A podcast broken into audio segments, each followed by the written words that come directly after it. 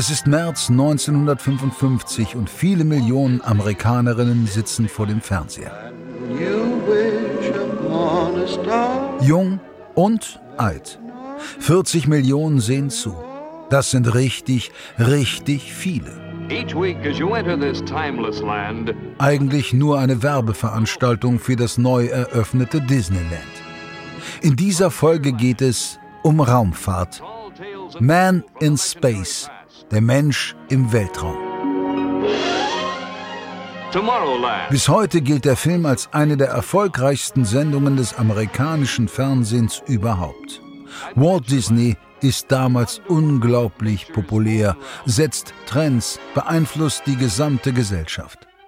Und Walter Disney höchstpersönlich erklärt hier, wie Raumfahrt und Raketen funktionieren. Here to introduce you to this new series is Walt Disney.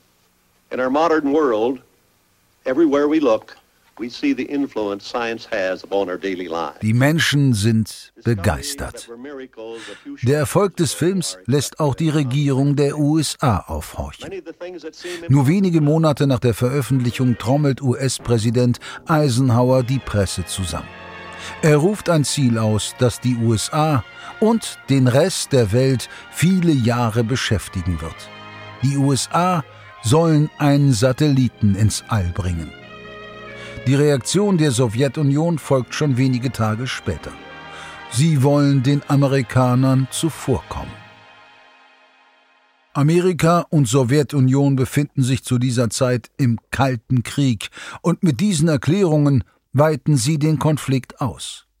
Nicht nur auf Land und Wasser wird nun mit Säbeln gerasselt, sondern jetzt auch im Weltraum. Das Space Race, der Wettlauf ins All, hat begonnen.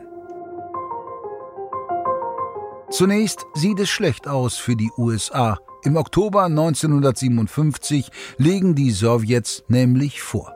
It's a report from man's farthest frontier, the radio signal transmitted by the Soviet Sputnik. Der Satellit Sputnik 1 dreht seine Kreise über der Erde und fliegt auch über New York. Das konnte, nein, das durften die USA nicht auf sich sitzen lassen. Die Amerikaner müssen nachziehen. Besser noch, überholen. Vier Monate später haben auch die Amerikaner ihren ersten Satelliten im All. Aber die Sowjets gehen direkt weiter in Führung. Im April 1961 kehrt Juri Gagarin als erster Mensch lebend aus dem Weltraum zurück. Gagarin wird damit zu einem sowjetischen Helden und weltweit zur Berühmtheit. Drei Wochen nach Gagarins Reise ins All startet dann die amerikanische Freedom 7. Der Astronaut Alan Shepard ist der erste Amerikaner im Weltraum. Eine technische Meisterleistung, aber eben wieder nach den Sowjets. Dieses Hinterherhecheln wird für die Amerikaner immer peinlicher.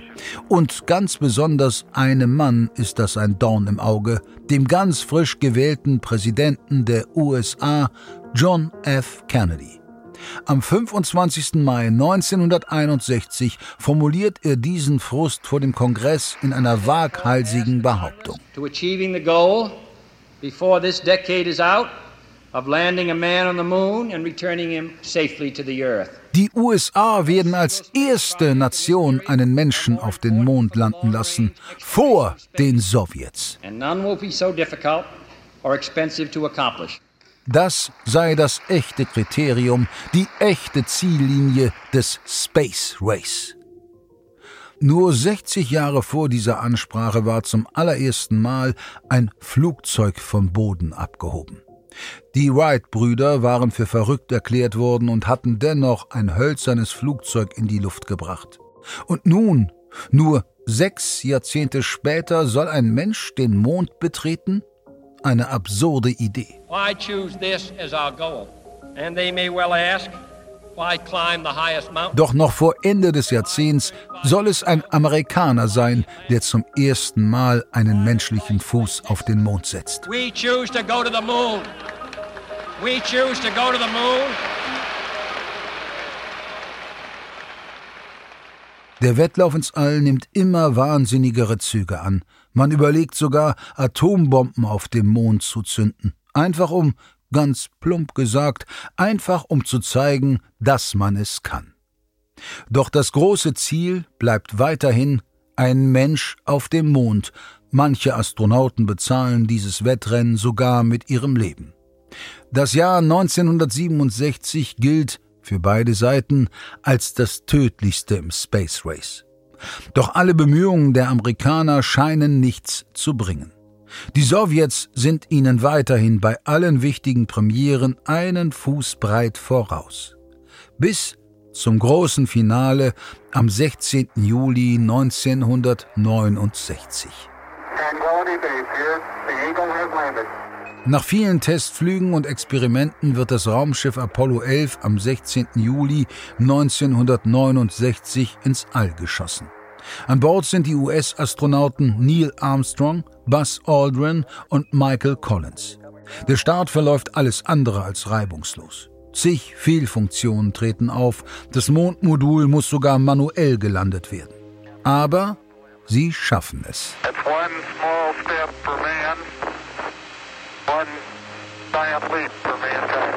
Ein kleiner Schritt für einen Mensch, ein großer Schritt für die Menschheit. Im Fotofinish haben die USA das Rennen gewonnen. Die Bevölkerung beider Länder verliert nach der ersten Landung auf dem Mond schnell das Interesse an der Raumfahrt. Nach dem Abpfiff ist die Spannung eben einfach ziemlich fix raus. Man wendet sich wieder anderen Dingen zu und lässt den Mond den Mond sein. Im April 1970 wird sich das ändern. Beim Versuch einer dritten Mondlandung gibt es Probleme. Ein Schock. Drei Astronauten sind im All in ihrem Raumschiff gefangen. Jetzt blickt die ganze Welt in Richtung Himmel. Und nach Houston. Denn was dort beschlossen wird, könnte die drei Astronauten retten. Oder in den Untergang schicken. Das ist die Geschichte der Apollo 13 Mission. Die Geschichte einer Crew, gefangen im All und ihrer unglaublichen Odyssee zurück zur Erde. Von One Pot Wonder im Auftrag von RTL Plus ist das der Podcast Apollo 13 Gefangen im All. 10, 9, 8, ignition sequence has started. 6, 5, 4, 3, 2, 1, 0. We have commit and we have liftoff at 213.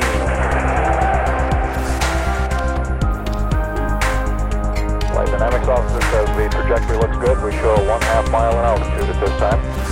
Is now on station in the Mission Control Center looking at possible alternate missions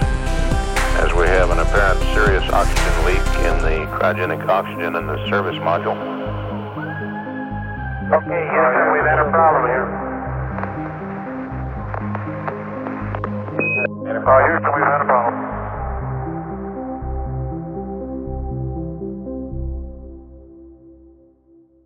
Es ist die Wahl zwischen Not und Elend, die Mission Control in Houston gerade beschäftigt. Sie müssen entscheiden, auf welchem Weg Sie die Crew der Apollo 13 zurück auf die Erde holen wollen. Die naheliegendste Lösung wäre natürlich direkte Kehrtwende sofort wieder in Richtung Erde. Dafür müsste die Apollo zunächst stoppen, umdrehen und dann wieder mit voller Kraft losfliegen. In Houston ist man skeptisch. Um direkt umzudrehen, hätte es da eine solche Treibstoffmenge und so viel Schub gebraucht, dass das nur möglich gewesen wäre, wenn man das Lunar Model abgesprengt hätte. Und das hat man ja eigentlich als Sicherheitsreserve gebraucht. Der zweite Punkt war, dieser Schub wäre nur möglich gewesen mit dem Triebwerk des Servicemoduls. Und das war ja beschädigt worden durch die Tankexplosion, also das Servicemodul. Man wusste ja gar nicht, ob dieses Triebwerk überhaupt in irgendeiner Weise funktionieren würde. Und außerdem hätte man eine Menge Energie gebraucht, um dieses Triebwerk überhaupt zünden zu können, selbst wenn es funktioniert hätte. Und diese Energie hatte man nicht mehr, dadurch, dass die Brennstoffzellen nicht mehr funktioniert haben. Mit der reinen Batterieenergie hätte man das alles gar nicht machen können. So viele Punkte, die, die das praktisch unmöglich gemacht haben, diesen, diesen Versuch überhaupt zu starten. Denn ganz ehrlich, eigentlich weiß gerade gar niemand, was überhaupt 323.000 Kilometer über der Erde zur Explosion geführt hat. Wie fatal, wie verheerend die Situation der Apollo 13 wirklich ist. Ziemlich klar ist, der direkte Abbruch der Mission, die direkte Kehrtwende zur Erde, das könnte den Motor schlicht und einfach überfordern. Mission Control zieht also Option B in Betracht. Ein Weg nach Hause, der auf den ersten Blick völlig wahnsinnig wirkt, zumindest für Menschen, deren Alltag nicht aus Raumfahrt besteht. Doch Mission Control will die Apollo noch weiter von der Erde wegschicken, zur Rückseite des Mondes. Die Orbitalmechanik sorgt dafür, dass ich für einen Flug um den Mond, wo ich die Schwerkraft des Mondes ausnutze, um wieder in Richtung Erde zu fliegen, deutlich weniger Treibstoff brauche. Mission Control will also die Gravitation des Mondes nutzen, die die Apollo mit hoher Geschwindigkeit zurück zur Erde schicken soll. Man kann sich das vorstellen wie eine Schleuderbewegung. Die Geschwindigkeit würde sich beim Abschuss, also dem Wiederaustreten aus der Mondgravitation, deutlich erhöhen. Das Raumschiff wird dadurch weitaus weniger Energie zur Rückkehr benötigen. Der ganze Flug zum Mond und zurück, bis auf die kurzen Zündungen zwischendurch, verläuft ja antriebslos. Da brauche ich keinen Treibstoff. Ich brauche dann den Treibstoff nur für kurze Kurskorrekturen und eine leichte Beschleunigung. Mehrere heikle Schritte sind nötig, um die Apollo überhaupt auf die richtige Bahn zu lenken. Wenn dort oben beim Mond etwas schief geht, ein einziger Fehler reicht und die Astronauten fliegen für immer als eine Art Mahnmal um den Mond herum. Hunderte, tausende Jahre oder noch länger.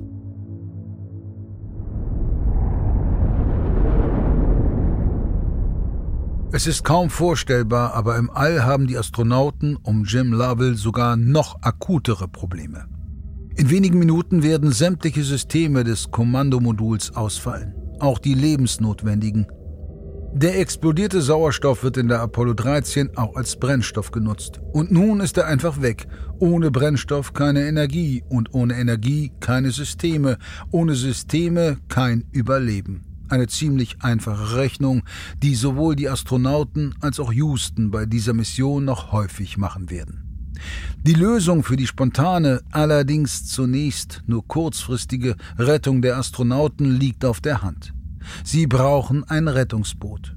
Ihr eigentliches Schiff ist einfach nicht mehr seetüchtig, das Kommandomodul wird ausgehen und es wird die Astronauten nicht mehr am Leben halten können. Aber es gibt tatsächlich ein Rettungsboot.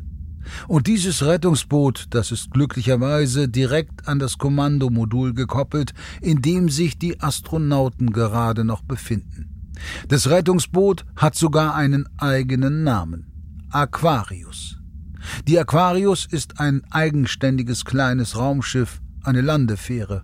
Gemacht ist sie für zwei Astronauten, die darin vom Raumschiff aus zum Mond fliegen, landen und nach einem kurzen Ausflug schnell wieder zurück zum Raumschiff kommen sollen. Das kleine Landungsmodul ist nach dem Sternzeichen Wassermann englisch Aquarius benannt. Eine kurze Recherche auf, naja, so semi-seriösen Seiten ergibt, Menschen, die dieses Sternzeichen tragen, sollen optimistisch sein gesellig und einfallsreich, allerdings auch etwas unzuverlässig. Ein kleines, improvisiertes und hoffnungbringendes Landemodul an einem völlig unberechenbaren und kaputten Kommandomodul. Irgendwie passt das fast ein bisschen zu dem Sternze. naja. Die Mondlandefähre Aquarius ist also auf jeden Fall ganz konkret für die Landung auf dem Mond gedacht und zu diesem Zweck entsprechend auch gebaut. Die Wände der Aquarius sind viel, viel dünner als die des Kommandomoduls der Odyssee. So dünn, dass man sie mit dem Fuß locker durchtreten könnte. Im Prinzip etwas dickere Alufolie. Keine so besonders schöne Vorstellung, wenn man an die unendlichen dunklen und kalten Weiten des Alls um einen herum denkt. Aber da die Aquarius eigenständig zum Mond fliegen soll, hat sie ein ganz eigenes Ökosystem. Eine eigene Sauerstoffversorgung, eigenes Wasser, einen eigenen Antrieb. Und die Instrumente zeigen Mission Control klar, dieses Ökosystem, das funktioniert tadellos. Im langsam sterbenden Kommandomodul stellt Lovell nun seine eigenen Berechnungen an. Egal welchen Sie einschlagen, der Weg nach Hause wird lange dauern. Lovell rechnet mit 100 Stunden plus minus. Das Landungsmodul Aquarius ist allerdings nur für einen Aufenthalt von 45 Stunden gebaut. Und auch nur für zwei Astronauten, nicht für drei. Eine Wahl bleibt den Astronauten allerdings sowieso nicht. Eine Stunde ist seit der Explosion vergangen und jetzt muss es schnell gehen. Die Odyssey, das Kommandomodul, muss sofort abgeschaltet werden und die Crew muss in die Mondfähre wechseln. Es steht also ein Umzug bevor. Bei dieser Mission fällt den Astronauten allerdings nichts, aber auch gar nichts in den Schoß. Nicht einmal der Umzug in ihr Rettungsboot. In 15 Minuten wird das Kommandomodul endgültig schlapp machen. Strom weg, Sauerstoff weg, es wäre nicht mehr möglich darin zu überleben. Das Problem? Eigentlich dauert es Stunden, um die Systeme richtig herunterzufahren. Das ist ein sehr aufwendiger Prozess mit vielen kleinen Schritten, die auch wirklich alle in korrekter Reihenfolge erfolgen müssen. Die Astronauten haben nur diese 15 Minuten. Ein unvorstellbarer Stress mitten im All. Aber sie schaffen das Unmögliche und versetzen das Kommandomodul Odyssee in einen Tiefschlaf. Gerade noch rechtzeitig. Uh, uh, Als Fred Hayes durch den Verbindungstunnel zwischen Odyssey und Aquarius schwebt, dreht er sich noch einmal zu Lovell um. Ich hätte nicht gedacht, dass ich so früh hier sein würde. Lovell antwortet, Sei einfach froh, dass es überhaupt etwas gibt, wo wir hingehen können. Nun werden während des Shutdowns der Odyssey die Systeme der Aquarius gestartet. In der Odyssey wird es dunkel und sofort kälter. Es ist völlig ungewiss, ob die Systeme zur Landung wieder anspringen werden. Von einer Landung sind die Astronauten allerdings sowieso noch viele hunderttausend Kilometer entfernt. Die Crew sitzt nun zusammengepfercht in einem viel zu kleinen Rettungsboot, das nie als solches gebaut wurde.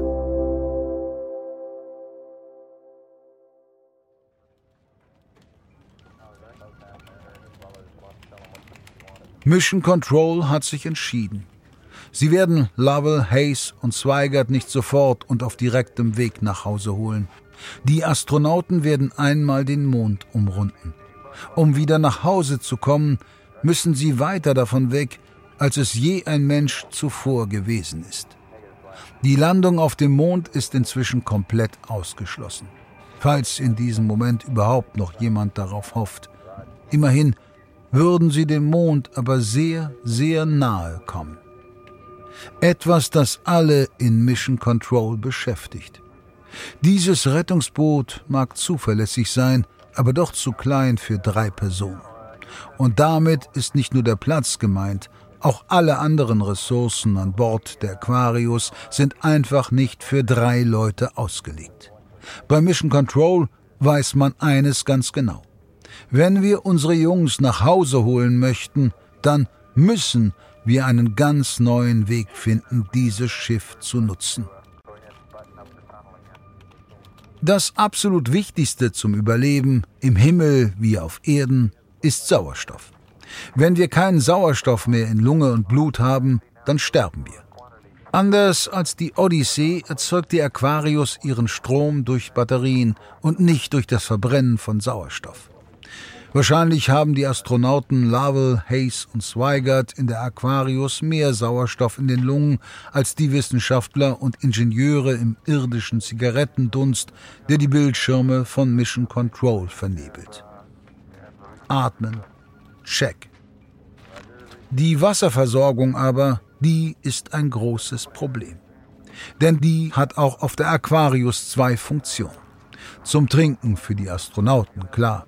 Aber es kühlt auch die Systeme und Instrumente der Aquarius. Zum Zeitpunkt der Explosion waren 338 Liter Wasser an Bord des Landungsmoduls Aquarius. Klingt vielleicht nach viel, ist aber eben auch nur genau so viel, wie für eine Mondlandung gebraucht wird. Und für genau das war die Aquarius konzipiert und gebaut worden. Eine kurze Rechnung zeigt, das Wasser wird überhaupt auf gar keinen Fall ausreichen. In der ersten Stunde im Rettungsboot haben Crew und Equipment gute sechs Liter Wasser verbraucht. Und das bedeutet, 23 Stunden vor der schnellstmöglichen Landung ist kein Wasser mehr da. Ein Mensch kann locker 24 Stunden ohne Flüssigkeit überleben. Überhitzte Maschinen nicht. Ein weiteres Problem ist, wie schon in der Odyssee, die Energie. Auch hier zeigt eine einfache Rechnung recht deutlich, dass die Rechnung, naja, nicht aufgehen wird. Im regulären Betrieb verbraucht die Aquarius 50 Ampere Elektrizität pro Stunde. Das ist gar nicht so viel. Reicht, um einen Ofen, eine Klimaanlage und einen Föhn gleichzeitig zu bedienen. Wenn man den bisher genutzten Strom abzieht, dann bleiben der Aquarius insgesamt nur noch 2000 Ampere. Ganz einfach gesagt, das Landungsmodul Aquarius hat noch für 40 Stunden Saft. Noch einfacher gesagt, der Strom, den Aquarius aktuell jede Stunde verbraucht, ist zu viel. Es dürfte höchstens ein Drittel vom aktuellen Verbrauch sein, also müssen sie langsam alle nicht lebensnotwendigen Gerätschaften ausschalten. Auch hier ist die Reihenfolge extrem wichtig. Geht das falsche System als erstes vom Netz, können andere dadurch zusammenbrechen.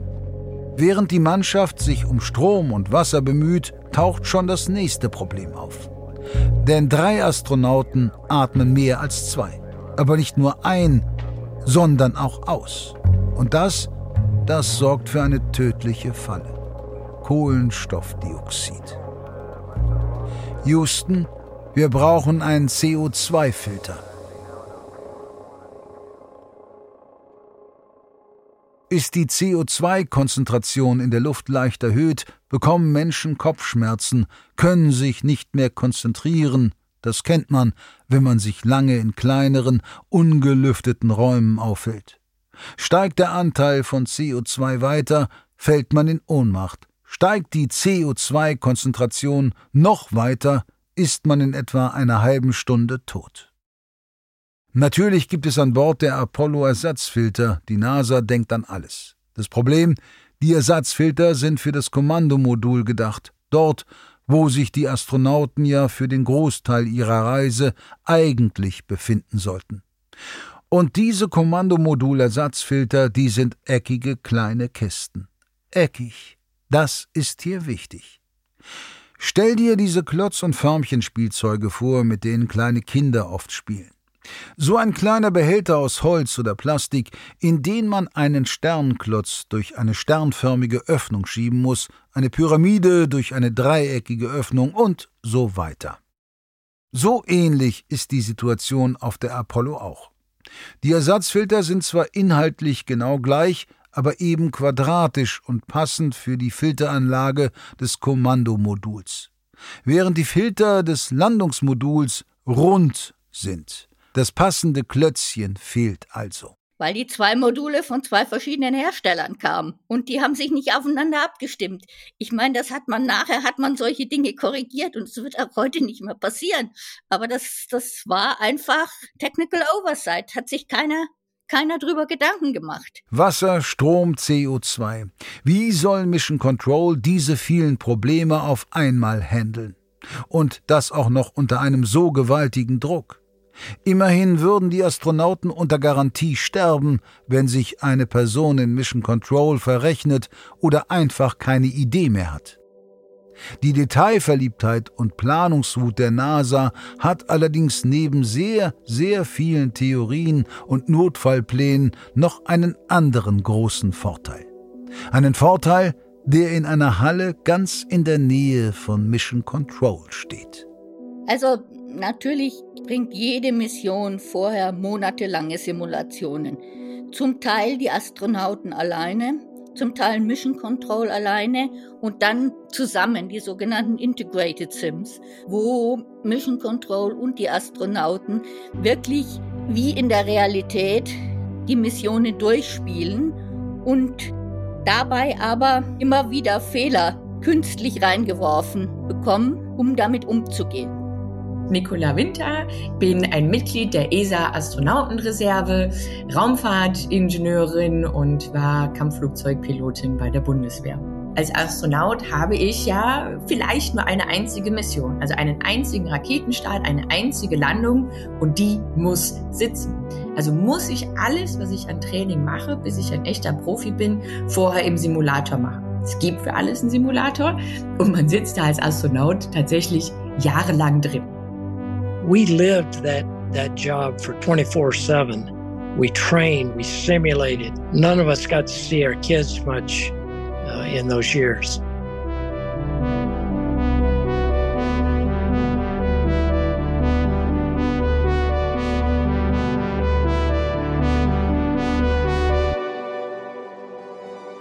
Zum Training der Astronauten und weil die NASA jedes auch noch so kleine Fitzelchen ihrer Technik durchsimuliert, steht in Houston eine der besten Spacecraft-Simulatoren der Welt.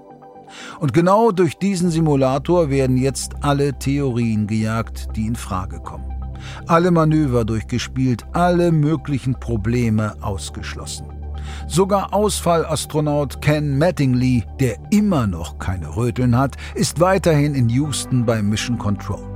Papiere werden gewälzt, es wird gerechnet, simuliert. Vermutlich auch noch mehr geraucht als ohnehin schon. Alle arbeiten auf ein Ziel hin. Bringen wir unsere Jungs nach Hause. Und dann wird es Zeit.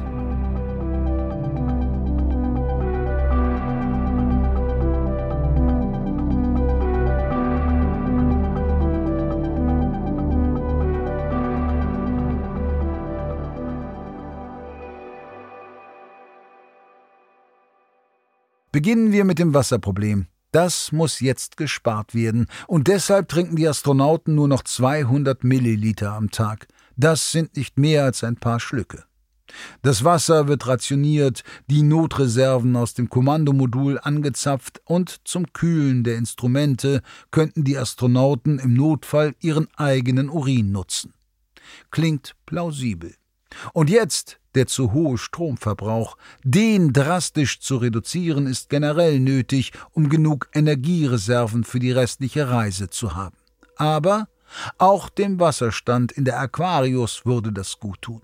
Je weniger Geräte laufen, desto weniger Geräte müssen gekühlt werden. Und weniger Kühlung bedeutet mehr zum Trinken für die drei gefangenen Astronauten. In Houston arbeitet man mit Hochdruck an einer Lösung. Klar, abschalten kann man grundsätzlich immer alles, sofort. Allerdings ist ein Raumschiff wie ein sehr, sehr kleinteiliges Zahnrad. Wenn nur ein Zähnchen am Rad fehlt, kann das ganze System zusammenbrechen. Es muss aufs genaueste berechnet und ausprobiert werden, welcher Schalter, welches System nach welchem ausgeschaltet oder gedrosselt werden kann.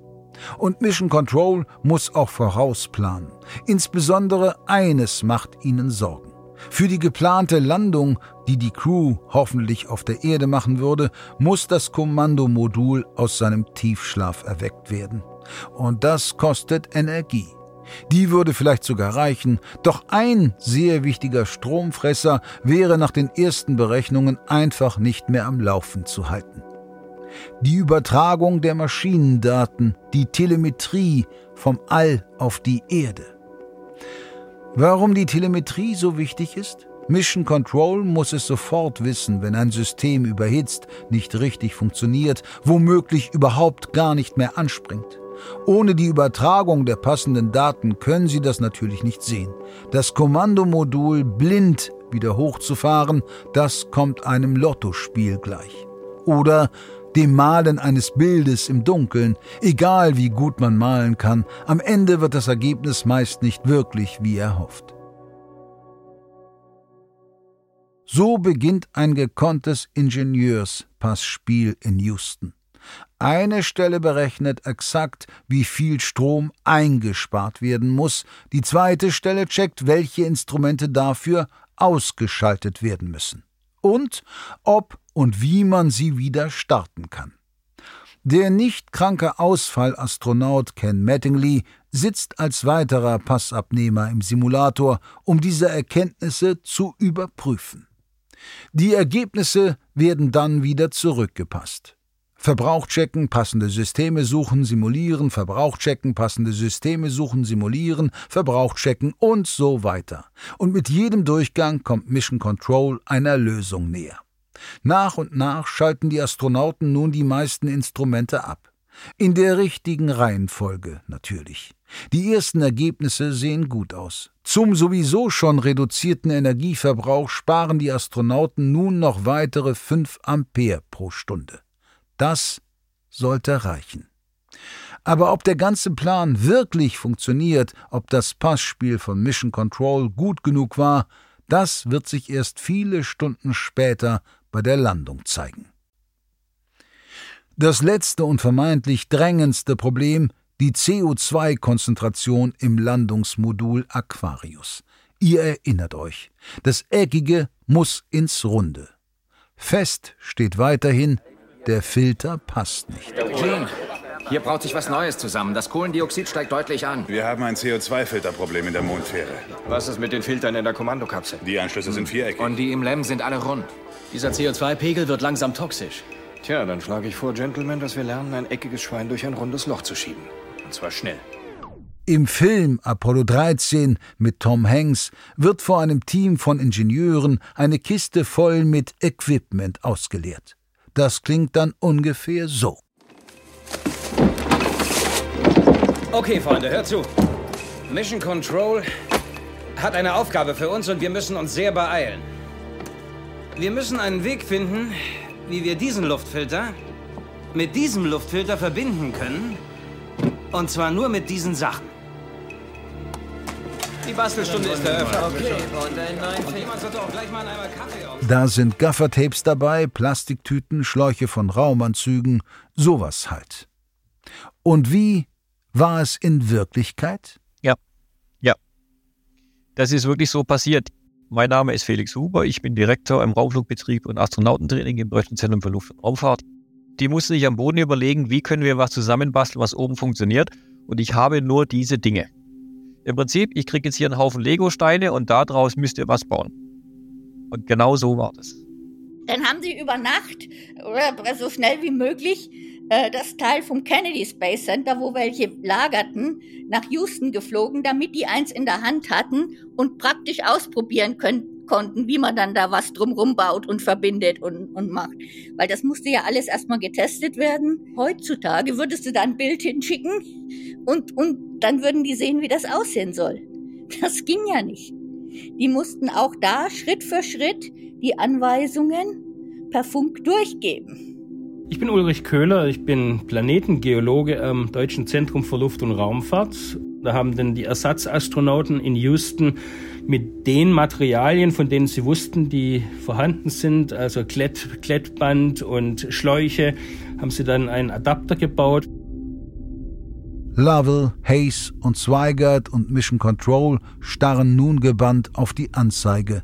Hat es geklappt? Sinkt der CO2-Gehalt in der Luft? Die Anzeige muss sich bewegen. Tut sie es nicht, ist alles andere sowieso egal. Lange werden Sie nicht warten müssen. Eine solche Anzeige reagiert schnell, Luft lässt sich gut und fix reinigen. Also, wenn man den richtigen Filter hat, natürlich. Doch die Anzeige bewegt sich in die richtige Richtung. Es hat funktioniert. Der Kohlenstoffdioxidgehalt sinkt. Es kann weitergehen. Vorerst. Die Anzeigen sind nun grün und besser könnte die Apollo 13 in ihrem Zustand nicht laufen, bald schon werden die Astronauten hinter dem Mond verschwinden. Gestapelt im Rettungsboot, ein kaputtes Kommandomodul vor sich herschiebend.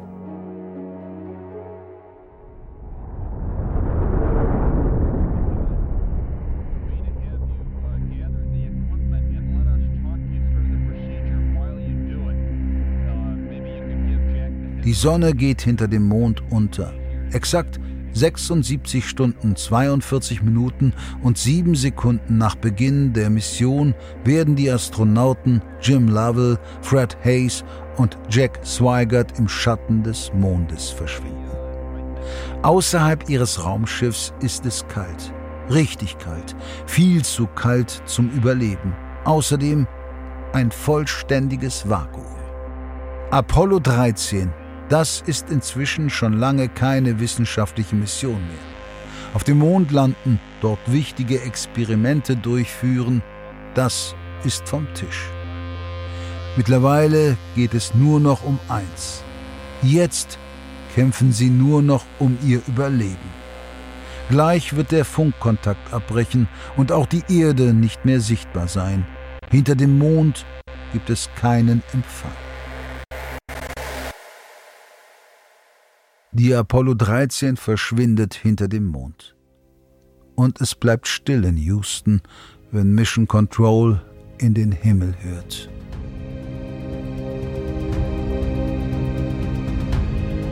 Das war Apollo 13, Gefangen im All. Ein Podcast, der auf wahren Begebenheiten der Apollo 13 Mission beruht. Eine Produktion von One Pot Wonder im Auftrag von RTL Plus erzählt von Charles Rettinghaus. Produktion Lukas Sam Schreiber und Tim Kleikamp. Sound und Musik von Mingo Faas. Besonderer Dank geht an Jakob Baumer für die inhaltliche Unterstützung sowie an die Kolleginnen von der Audio Alliance Marlene Berger, Ivy Hase und Linus Günther. 10, 9, 8, ignition sequence has started. 6, 5,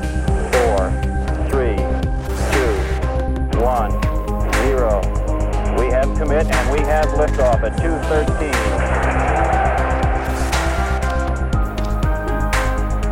Flight dynamics officer says the trajectory looks good. We show a one half mile in altitude at this time. Is now stationed in Mission Control Center looking at possible alternate missions as we have an apparent serious oxygen leak in the cryogenic oxygen in the service module. Okay, Houston, we've had a problem here. Uh, Houston, we've had a problem.